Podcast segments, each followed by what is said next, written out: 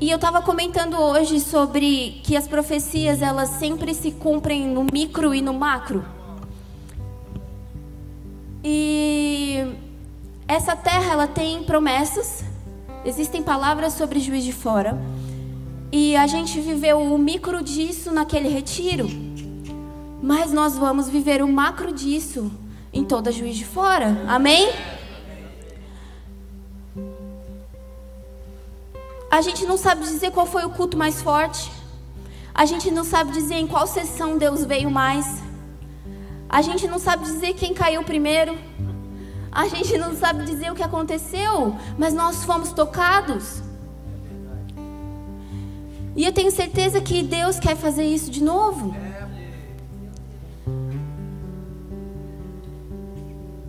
Essa tarde eu fui tocada.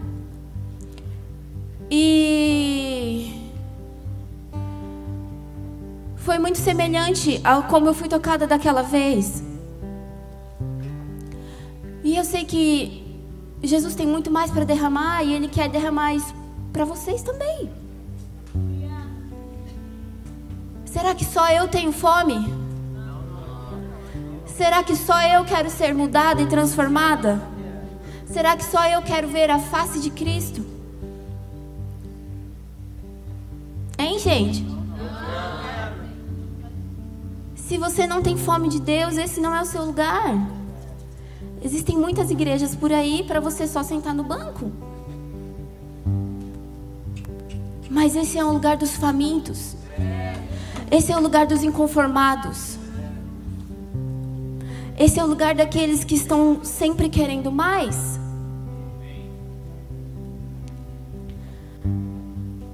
Eu sei que Deus vai fazer isso hoje, eu sei que Deus vai fazer isso nesse lugar, nessa cidade.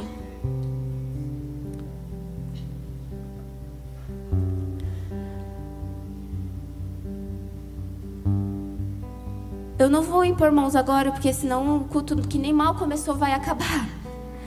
Então eu vou pregar e você aguenta até o final. E aí depois no final da minha pregação a gente vai orar. Tá bom? Então eu queria falar com vocês um pouquinho sobre o que a gente tem visto na igreja de modo geral, até mesmo nas nações. É... Nós sabemos que desde que o humanismo começou, lá em meados do século XV na Itália, e foi disseminado na Europa, eu acho que eu estou me ouvindo muito. Será que vai melhorar se eu ficar aqui em cima? Ah, então tá bom. Então eu vou obedecer e vou ficar aqui em cima, porque eu estou me ouvindo demais. É... Melhorou. Então o humanismo começou na Europa no século XV, na Itália especificamente que foi quando eles cortaram a relação deles com a igreja e eles colocaram o homem no centro. A ideia do homem, a vontade do homem, a razão do homem se tornou o centro da sociedade. E desde então, a, a, a relação, o relacionamento do homem e a igreja vem sendo enfraquecido, principalmente na Europa. Eu ainda estou me ouvindo muito. Então tá bom. É... Tô pregando para mim mesmo, então, amém. e nós fomos algumas vezes na Europa. E, cara, a igreja da Europa precisa muito de um toque fresco. Para você ter uma ideia, nós, quando nós estivemos na, quando, quando a gente foi na Suíça, a gente ficou sabendo que as pessoas lá elas podem se casar com animais. Então, se você vê uma mulher andando com um cachorro na rua, provavelmente esse é o marido dela. Na, na, em Londres, na Inglaterra, as igrejas estão fechando porque os pastores estão velhinhos, estão morrendo, não têm sucessores e essas igrejas fecham e elas se tornam barzinhos. E essa é a realidade na Europa inteira. E o que eu quero dizer com isso é que nós bebemos muito daquilo que acontece na Europa, como nação, mas Deus está fazendo algo fresco no Brasil? Deus está fazendo algo novo? E existem promessas de que os missionários vão ser enviados e já estão sendo? Mas antes de nós queremos ser os enviados e estarmos lá fazendo algo pela igreja da Europa, nós precisamos ser transformados aqui. Amém? Então nós precisamos deixar esse humanismo de lado, sabe? Nós precisamos voltar para o teocentrismo, onde Deus é o centro, onde o que importa não é a minha vontade, o meu desejo, aquilo que eu acho, a minha razão. O que importa é Deus. Deus é o centro. O Evangelho é o centro. E. Com base nisso, eu queria falar um pouquinho sobre trigo e joio. Eu vou ler com vocês Mateus 13, 24. Se você tiver com sua Bíblia aí, abre. Se você não tiver com sua Bíblia aí, você está desviado.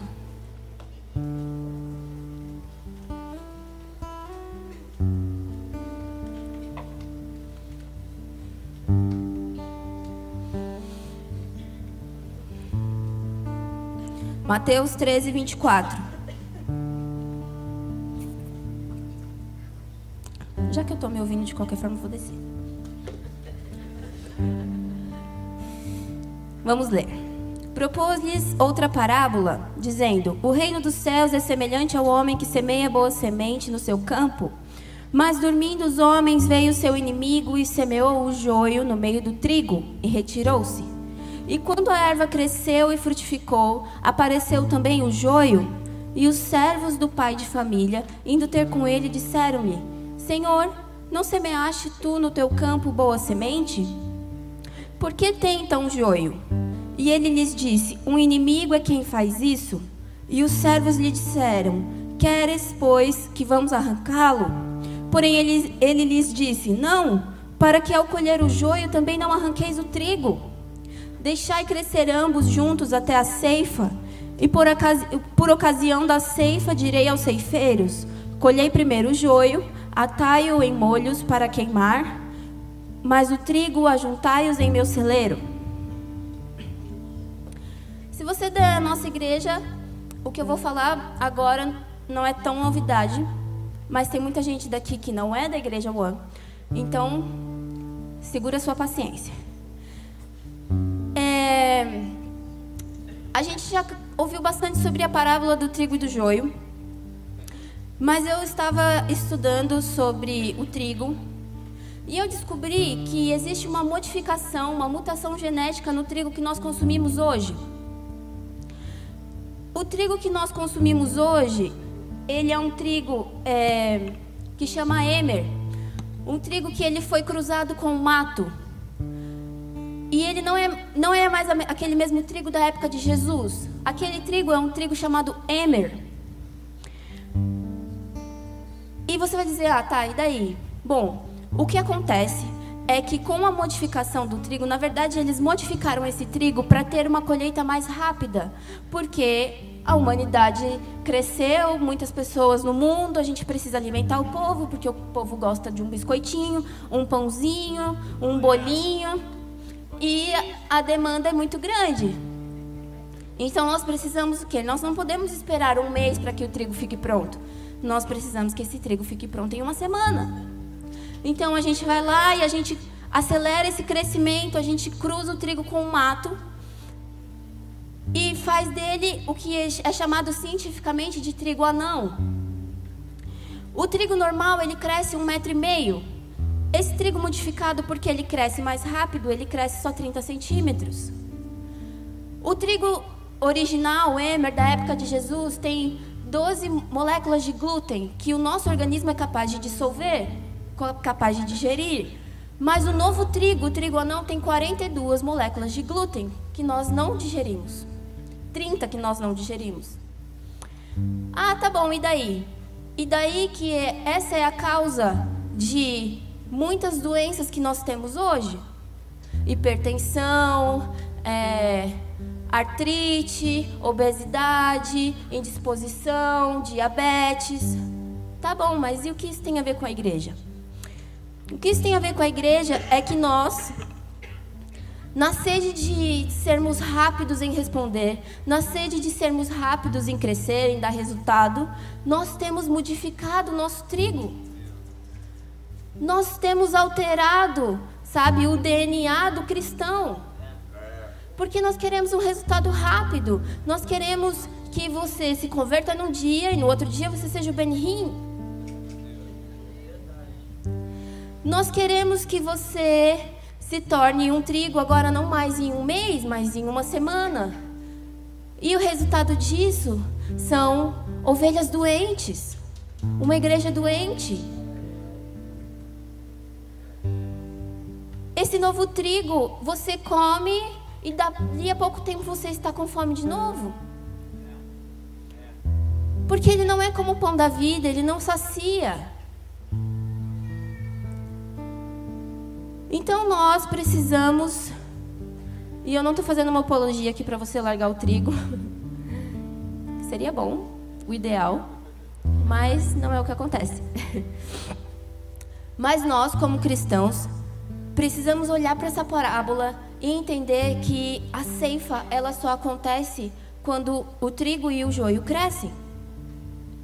E se você pegar lá um trigo, esse novo trigo, que é o trigo anão, ele é igualzinho o joio. Quando o trigo e o joio crescem, o trigo se curva e o joio permanece em pé. Por isso que eles podem diferenciar o trigo do joio.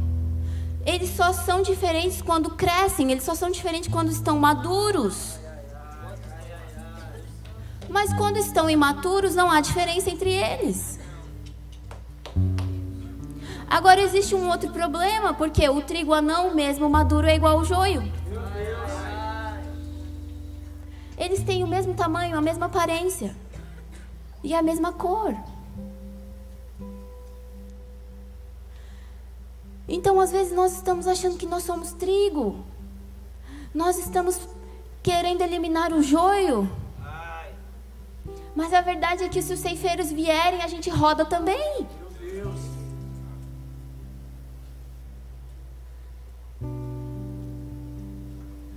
Lá em.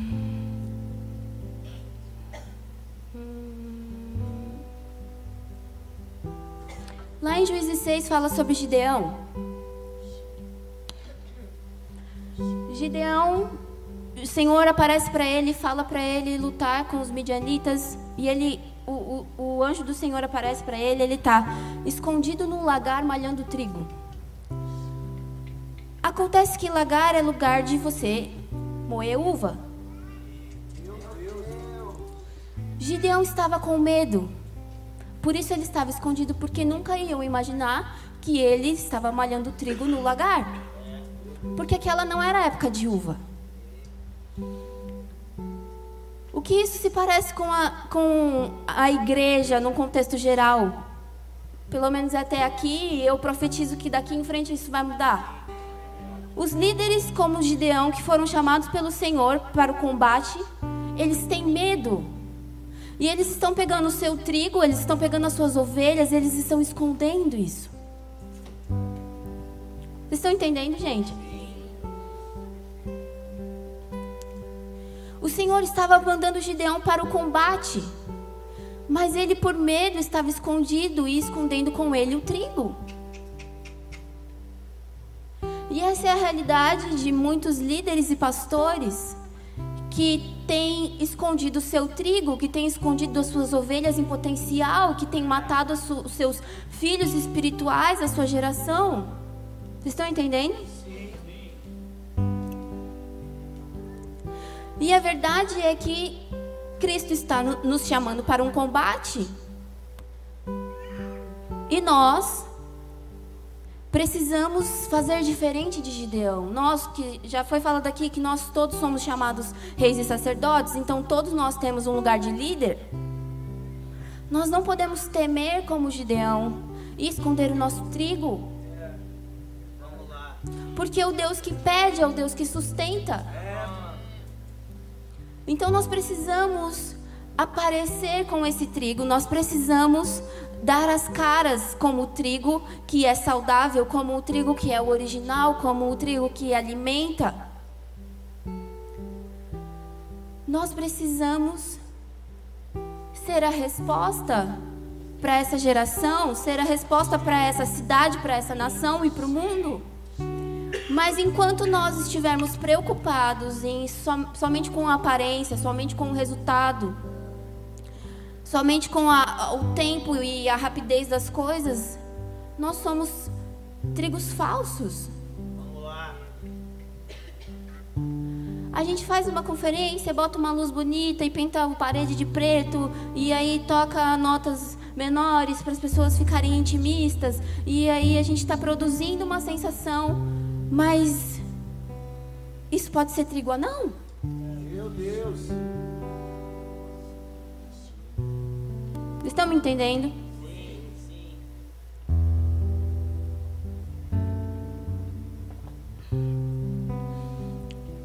Vou ler para vocês, anota aí.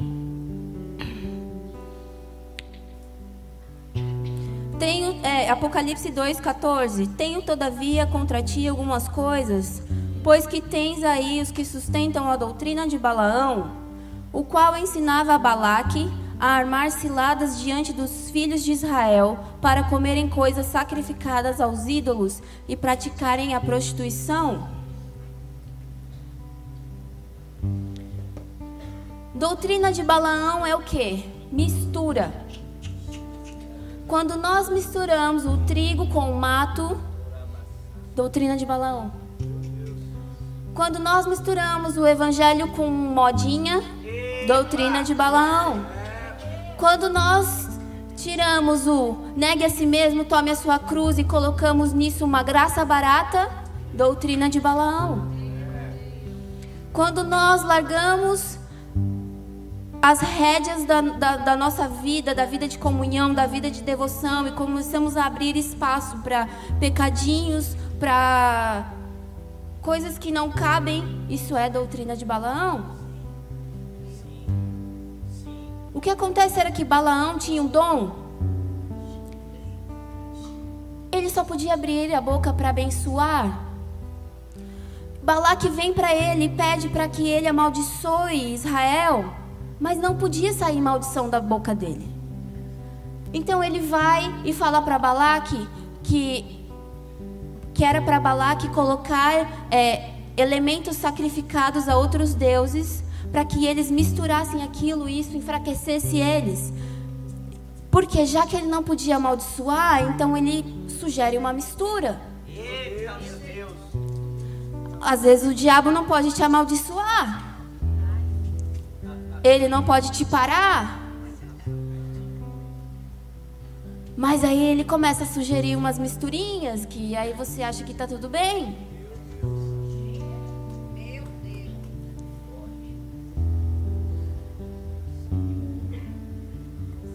Tá tudo bem ser um crente morno, tá tudo bem fazer certas coisas, tá tudo bem jorrar fonte, jorrar água doce e salgada da mesma fonte? No domingo você é super sobrenatural. E aí durante a semana você é carne exposta, ferida aberta. E o resultado disso, de, de, dessa sugestão de Balaão, fala em Juízes on, Judas 11, que é, fala que os as prostitutas foram enviadas, foram enviadas prostitutas para o exército de Israel. E eles caíram com essas mulheres. E porque eles caíram com essas mulheres, o Senhor não pôde permitir que eles vencessem a batalha. Prostituição.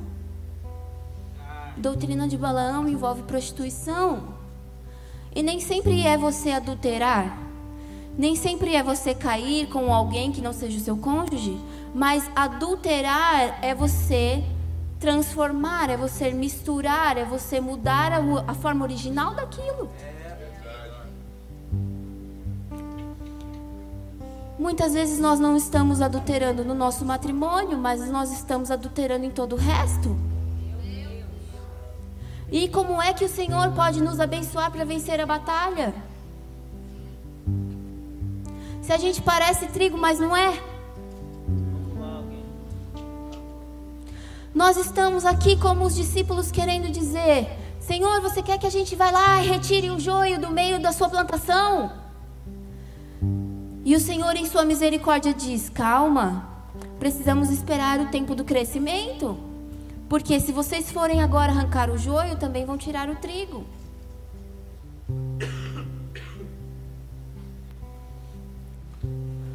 O problema é que agora até o trigo grande está parecendo joio. Tem se levantado na nossa nação e eu acredito que também em outros lugares tem a, a igreja tem dado voz para homens que têm mistura. Homens que toleram a doutrina de Balaão.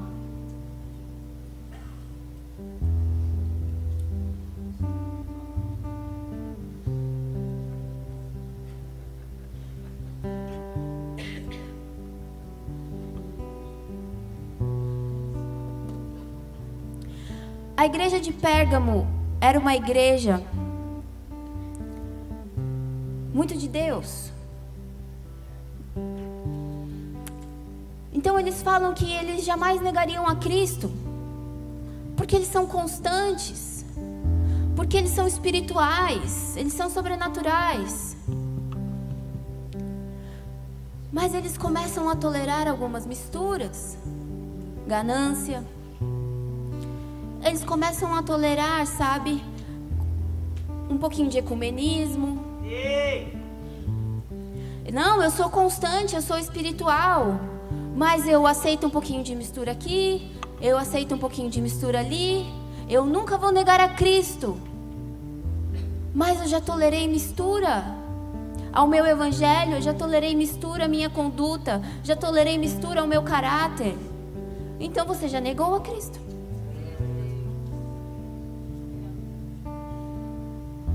Não existe meia verdade. Não existe meio certo. Não existe viver o evangelho mais ou menos.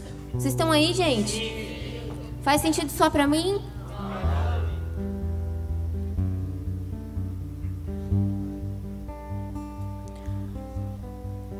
E quando nós falamos sobre batismo, o Ale falou um pouquinho sobre batismo nas águas, batismo do Espírito e batismo do fogo. E eu vou falar só um pouco sobre batismo do fogo. O batismo do Espírito e do fogo é um batismo que apenas Jesus traz. Certo? E às vezes a gente acha que o batismo, do, um batismo com fogo é um batismo para a gente rolar no chão, cair, sentir é, fogo nas nossas mãos, ou é o derramar do Espírito Santo. Mas esse não é o batismo do fogo. O batismo do fogo é aquele que vem para eliminar toda a palha, todo resquício de velho homem. Vocês estão aí, gente? Vocês estão com fome, né? Vocês estão tudo desanimado.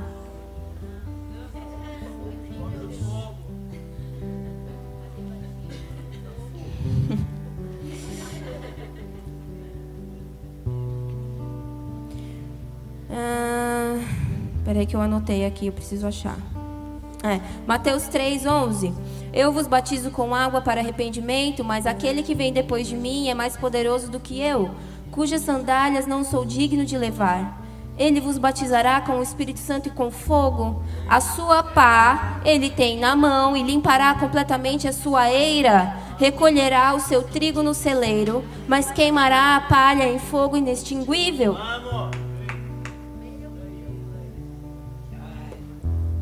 A gente falou na parábola do trigo e lá Jesus disse que quando no tempo do crescimento os ceifeiros viessem, eles recolheriam o joio e eles recolheriam o trigo para o celeiro de Cristo, para o celeiro do Senhor. E aqui ele está falando sobre o batismo do fogo, que o celeiro, que o trigo vai para o celeiro, mas que a palha ela vai para o fogo inextinguível.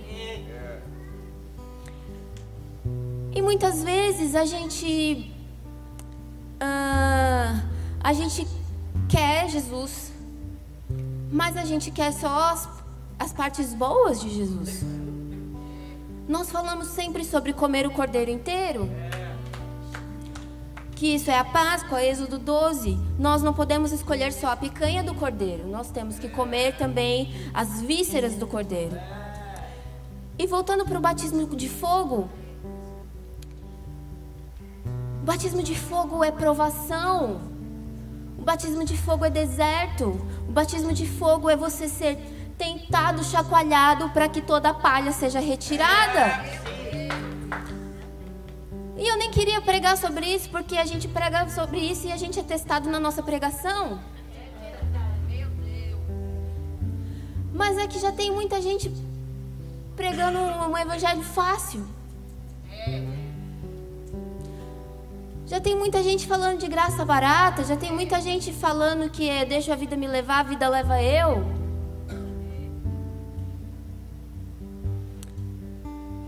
Se Jesus vem com um batismo no Espírito e no fogo, nós não podemos querer só o batismo do Espírito.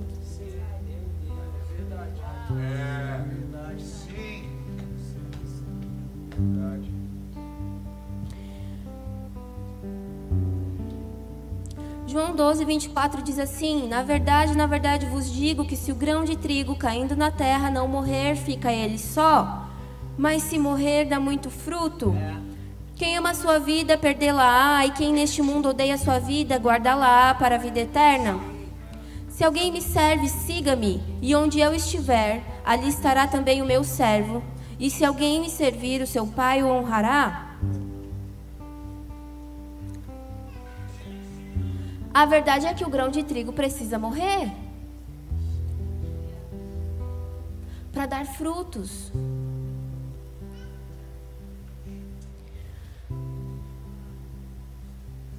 Será que nós queremos um batismo com fogo?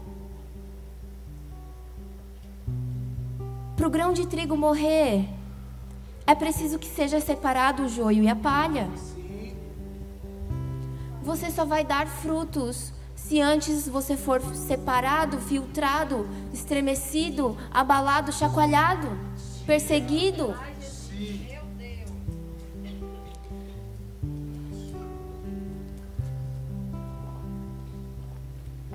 Em Marcos 10, 35, os discípulos chegam para Jesus e pedem para se assentar ao lado de Jesus.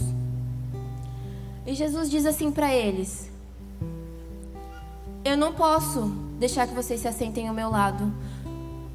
Caso vocês poderiam tomar do meu cálice. Mas eu vos digo que vocês tomarão sim do meu cálice. Mas não se sentarão ao meu lado? E a gente tem vivido o evangelho de me deixa sentar do teu lado e não quero beber do teu cálice. Ai, ai, ai. A gente faz o culto do cálice, a gente faz a camiseta do cálice, a gente tira uma selfie com o cálice, mas a gente não bebe o cálice.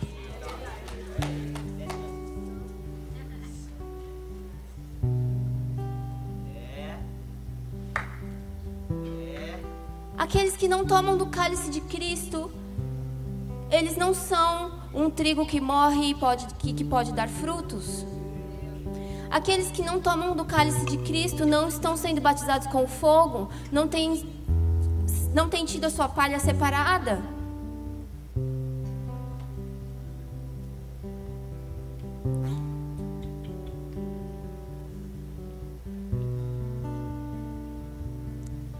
A verdade é que se Deus derramar tudo hoje,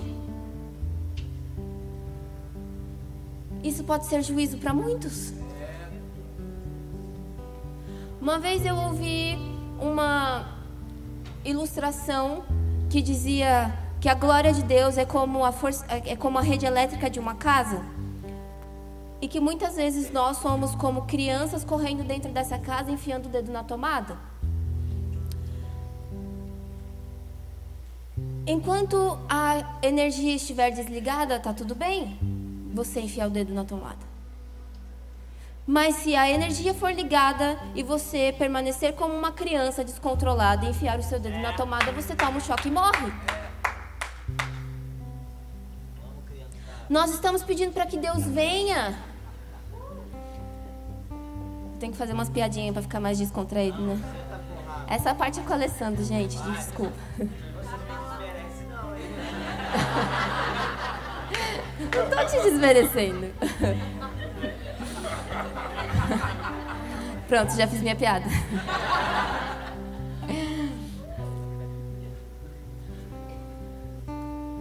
Vou contar a verdade para vocês. O Alessandro batia muito. Aí um dia eu mandei, falei para ele assim: Alessandro, pelo amor de Deus, faz umas piadas, fica mais leve, mais engraçado, que a igreja não tá aguentando. Aí melhorou. Só que eu mesmo não consigo fazer isso.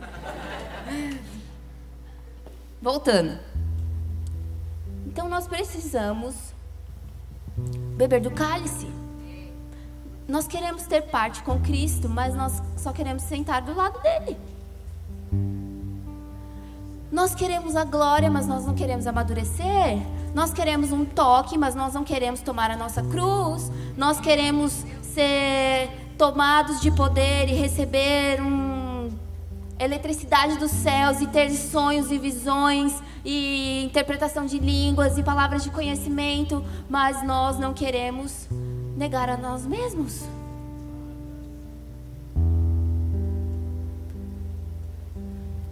É Jesus que diz: Vinde a mim, não é você que fala para ele: Vinde a mim. Ai, ai, ai. Jesus já veio. Jesus já fez a parte dele. Às vezes você ora como se Jesus ainda estivesse em débito.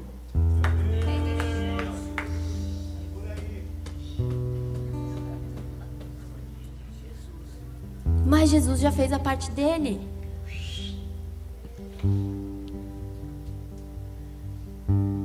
E graças a Deus ele vai voltar, mas ele não vai voltar para te dar o teu carro novo. Ele não vai voltar para te dar um, uma viagem internacional. Ele não vai voltar para te dar uma casa maior. Ele vai, te, ele vai voltar para abalar tudo que é abalável. E se a sua casa não estiver construída sobre a rocha, você será abalado. A tempestade vem para a casa que está sobre a rocha e para a casa que está sobre a areia. Ou você acha que porque você é crente você não vai ter prova? Vai ter e vai ter bastante.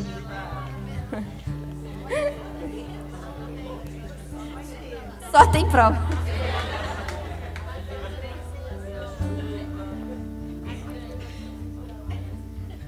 No mundo tereis aflições, mas tem de bom ânimo, eu venci o mundo. Meu Deus, acontece qualquer coisa e você só fica de mimimi. Ai, porque os meus pais. Ai, porque minha esposa. Ai, porque o meu marido. Ai, porque no meu emprego. Ai, nananana. Mimimi.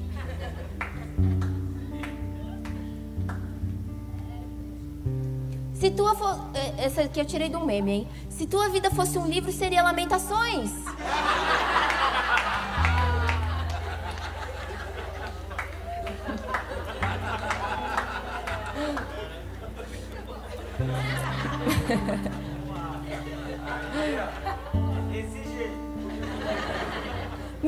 Misericórdia, irmão. O povo no deserto ficou andando em círculos por 40 anos porque eles só murmuravam. Deus precisou matar todo mundo no deserto. Porque eles não podiam entrar com aquela mentalidade na terra prometida. Eles tinham sinais, eles tinham maravilhas, eles tinham maná que caía do céu, eles tinham cordon, cordones, codornis, codornis. Eles tinham tudo, o sapato crescia, a roupa crescia, nada acabava. Mas eles só sabiam reclamar porque eles tinham saudades das cebolas do Egito.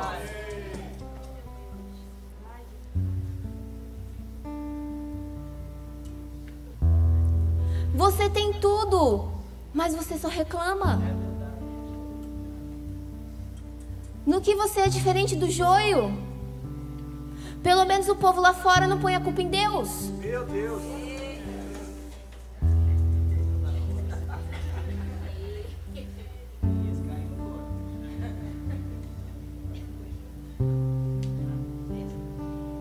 Será que nós podemos ser mais gratos?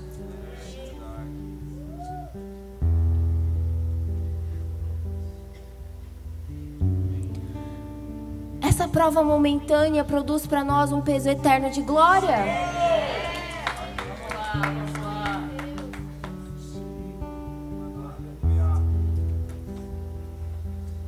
Mas a gente só é, consegue ser imediatista. A gente só consegue pensar no agora. A gente só consegue reclamar da prova. Mas será que se você erguer os seus olhos para o alto e pensar num propósito eterno, será que isso não fica pequenininho?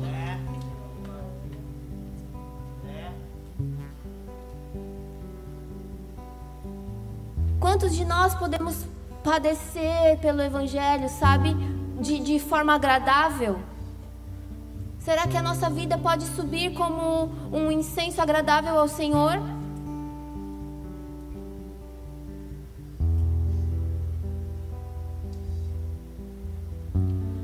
Que nós podemos ter uma vida que agrada ao Senhor?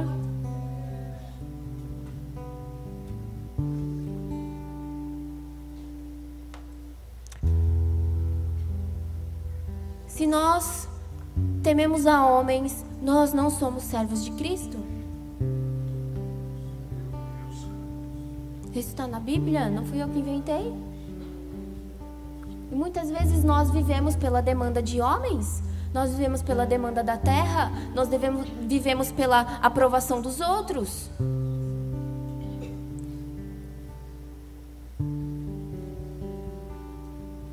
A verdade é que quando chegar aquela hora, não vai adiantar ninguém segurar na mão de ninguém, não.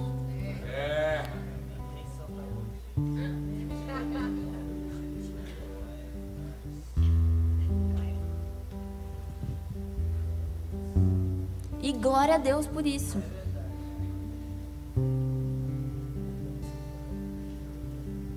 Vocês estão me entendendo, gente?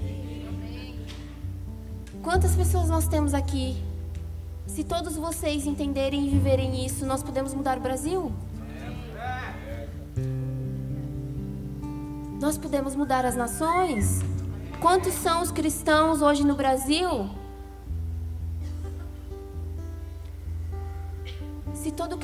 Entender o seu papel no Evangelho, nós poderemos mudar o mundo? Mas a gente só quer o vinde a mim, vinde a mim, vinde a mim. Ó oh Deus, ó oh Deus, ó oh Deus. A gente pega da Bíblia aquilo que a gente tem interesse. Ninguém quer viver a vida de Jó. Todo mundo quer a riqueza de Salomão. Todo mundo quer ser melhor vestido do que os lírios do campo. Mas ninguém quer coçar as feridas com caco de vidro. Ninguém quer perder todos os teus filhos, todas as suas terras e todos os seus rebanhos. Quem quer perder tudo por causa do Evangelho? Será que você ama mesmo a Cristo ou você ama a sua vida e tem um espacinho ali para Jesus? Quem perder a sua vida, xalá, mas quem achar a sua vida, esse a perderá.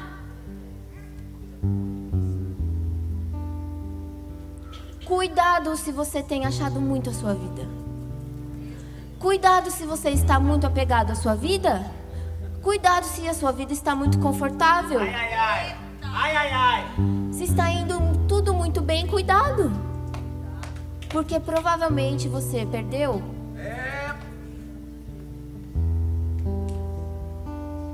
Mas se você tem perdido a sua vida, se você tem negado a si mesmo, se você tem tomado a sua cruz, então você achou a vida.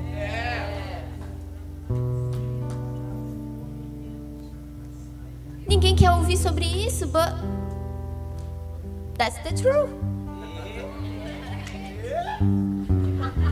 Essa é a verdade. Já estou treinando.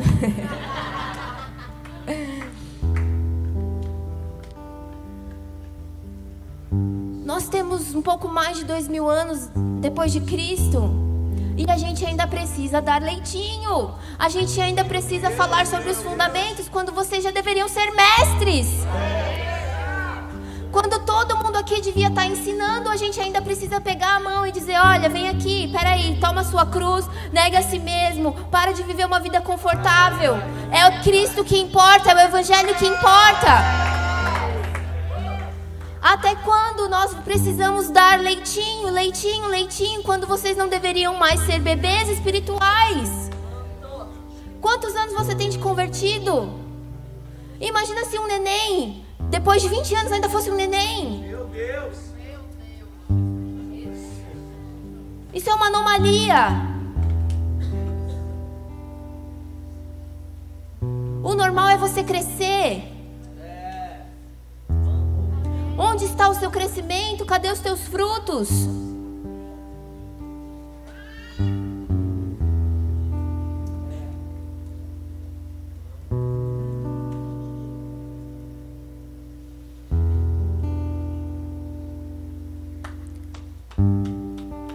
Eu queria estar pregando outra coisa.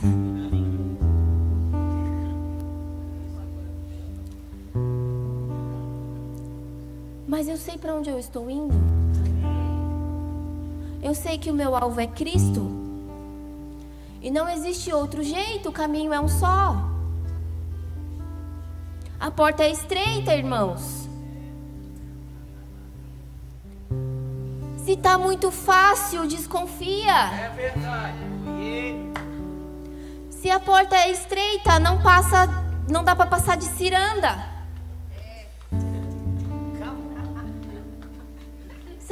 Com a tua célula. Você não vai entrar com o seu pastor. Você não vai passar na porta com o teu líder. Ai, mas minha vida tá assim porque ninguém cuida de mim, porque eu não tenho discipulado, porque meu pastor isso, meu líder, meu líder aquilo. Só passa de um em um na porta. Nós não temos mais tutores na fé. Nós não precisamos mais de aios. Aios são guias de meninos.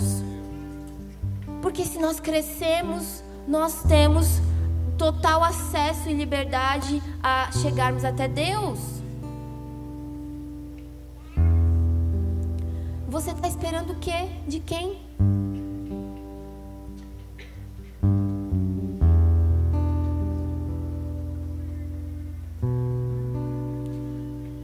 Jesus já fez o que ele podia fazer por você, meu irmão. Ele morreu, ele ressuscitou, ele levou os seus pecados, as suas injúrias, as suas enfermidades. Ele te deu uma nova vida, você se tornou co-herdeiro com ele. Ele deixou o Espírito Santo, o Consolador, aquele que clama Abba Pai, aquele que te faz filho. O que mais que você quer? Você quer aqui que eu boto você no meu colinho e faço para você uma naninha?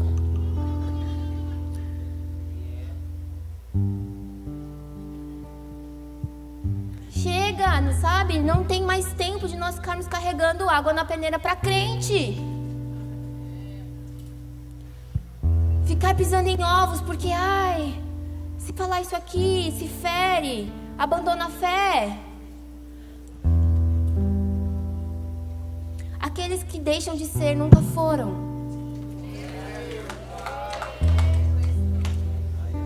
E aqueles que foram uma vez iluminados e abandonam a fé, esses apostataram e para eles não tem arrependimento.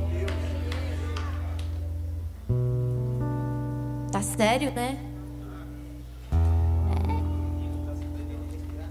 Que Bíblia que você está lendo?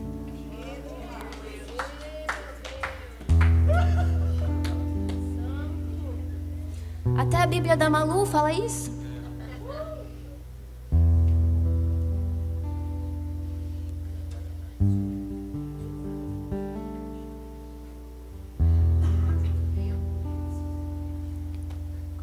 Sabe, nós precisamos ser um coração que não se ofende, uma semente para a unidade, nós precisamos ser maduros, nós precisamos dar a outra face, entregar a nossa capa, andar mais uma milha.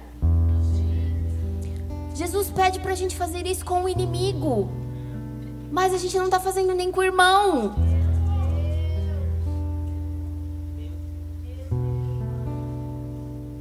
Você não quer receber ninguém em casa porque dá trabalho, porque faz sujeira, porque vai gastar, porque não sei o quê. É aquela tal coisa, né? 10 reais é, é pouco no shopping, muito na igreja.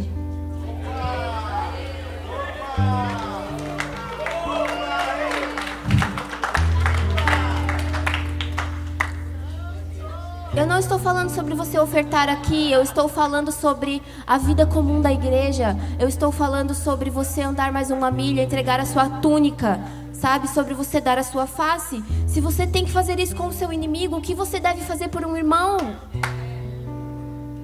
Se não é tudo.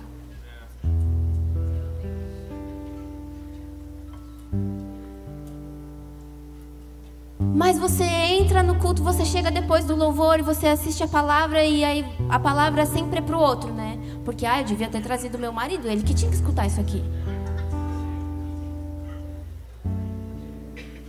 Se você está aqui com o pensamento de que isso não serve para você, que tem alguém que ficou na sua casa que devia estar ouvindo isso aqui, você está errado. Porque isso aqui é para você. Muda você primeiro.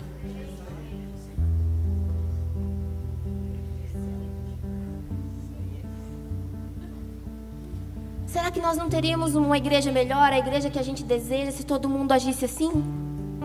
Se todo mundo fosse mais proativo, se todo mundo negasse a si mesmo, se todo mundo fosse servo, hein?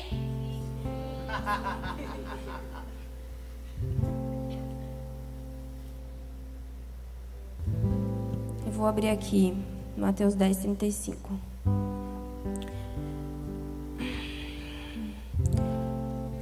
Então se aproximaram dele Tiago e João, filhos de Zebedeu, dizendo-lhe: Mestre, queremos que nos conceda o que te vamos pedir. E ele, e ele lhes perguntou: Que quereis que vos faça? Responderam-lhe: Permite-nos que tu, na tua glória nos assentemos à tua um à tua direita e o outro à tua esquerda. Mas Jesus lhes disse: Não sabeis o que pedis? Podeis vós beber o cálice que eu bebo, ou receber o batismo com que eu sou batizado? Disseram-lhe: Podemos. Tornou-lhes Jesus: Bebereis o cálice que eu bebo, e recebereis o batismo com que eu sou batizado. Quanto, porém, ao assentar-se à minha direita ou à minha esquerda, não me compete concedê-lo, porque é para aqueles a quem está preparado. Ouvindo isto, indignaram-se os dez contra Tiago e João. Mas Jesus, chamando-os para junto de, de si, disse-lhes: Sabeis que os que são considerados governadores dos povos têm-nos sob o seu domínio, e sobre eles os seus maiores exercem autoridade. Mas entre vós não é assim? Pelo contrário, quem quiser tornar-se grande entre vós, será esse aquele que vos sirva. E quem quiser ser o primeiro entre vós será o servo de todos. Pois o próprio Filho do Homem não veio para ser servido, mas para servir e dar a sua vida em resgate por muitos. Você está servindo?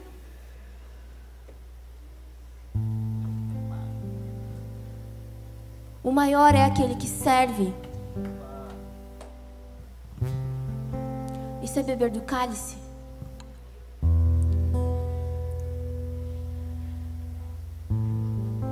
Maior é o menor de todos, o servo de todos. Mas nós só queremos ser servidos.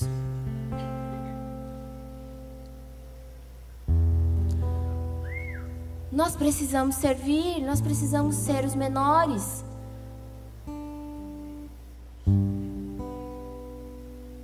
Jesus sentou com os discípulos com uma toalhinha amarrada na cintura para lavar os pés deles e disse: Aquele que não tem os pés limpos, esse não tem parte comigo.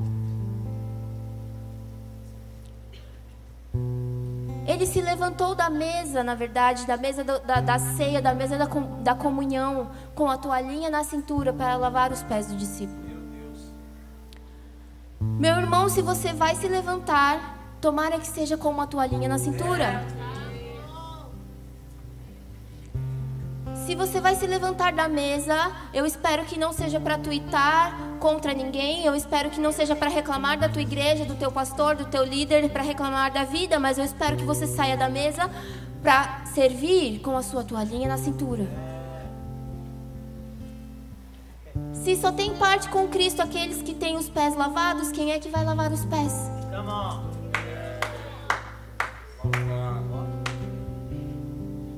Será que nós podemos lavar os pés uns dos outros? Será que nós podemos esconder, a, cobrir a nudez dos nossos líderes, dos nossos pastores? Será que nós podemos cobrir a nudez da igreja e dar um bom testemunho lá fora?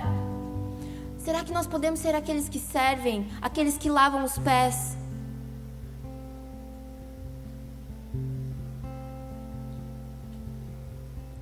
O que Deus vai fazer em Juiz de Fora, Ele vai fazer. Mas você pode estar dentro ou não. E o que Deus vai fazer em Juiz de Fora, Ele vai fazer no Brasil e Ele vai fazer no mundo. Mas você pode ser um mero espectador. Um mero tweetador daquilo que Deus está fazendo. O Galvão não joga? Ele só narra?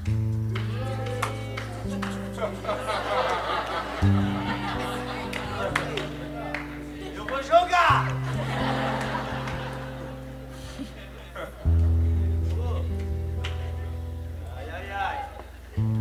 Nós cantamos equibalo, mas Deus está perguntando onde é que estão os trabalhadores?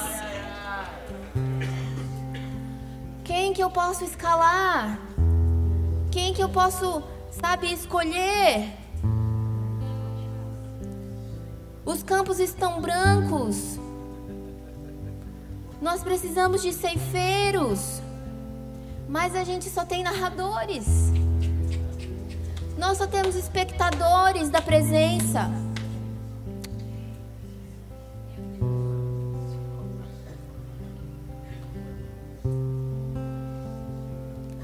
Será que nós podemos entrar naquilo que Deus está fazendo hoje?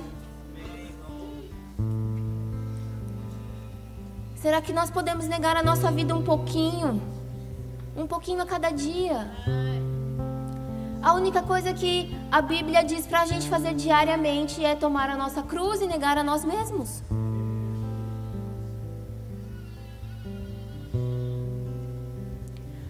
Matar a carne todo dia.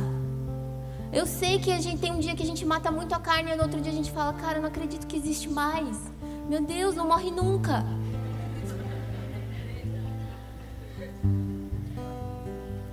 É todo dia. É todo dia matar um leão, é todo dia negar a si mesmo, é todo dia tomar a sua cruz, é todo dia engolir um sapo. Mas a gente quer fazer justiça com as nossas mãos, sendo que Jesus, como filho, como Deus, não quis fazer justiça. Jesus sendo herdeiro de tudo, sendo justo, santo, fiel, verdadeiro. Ele escolheu não nos julgar. E a gente está sempre querendo, sabe, é, entrar num tribunal contra o nosso irmão. Nós estamos sempre querendo os nossos direitos. Que direitos, meu irmão? Você não tem direito nenhum. Se Cristo, sendo filho do Deus vivo, tendo a glória de Deus com Ele, se esvaziou, veio em carne para nos alcançar, tomou a cruz. Que direito você tem? Você não tem direito de nada. Você só tem direito de seguir os, os passos de Cristo. E se você não quiser, tá tudo bem. Existe um lugarzinho que foi criado para aqueles que não querem também. Todos vão viver a eternidade? Uns com Cristo, outros não. Não tem muro.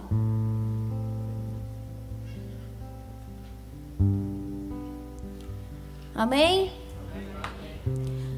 Eu ficaria falando até amanhã. Mas eu quero que vocês fiquem de pé.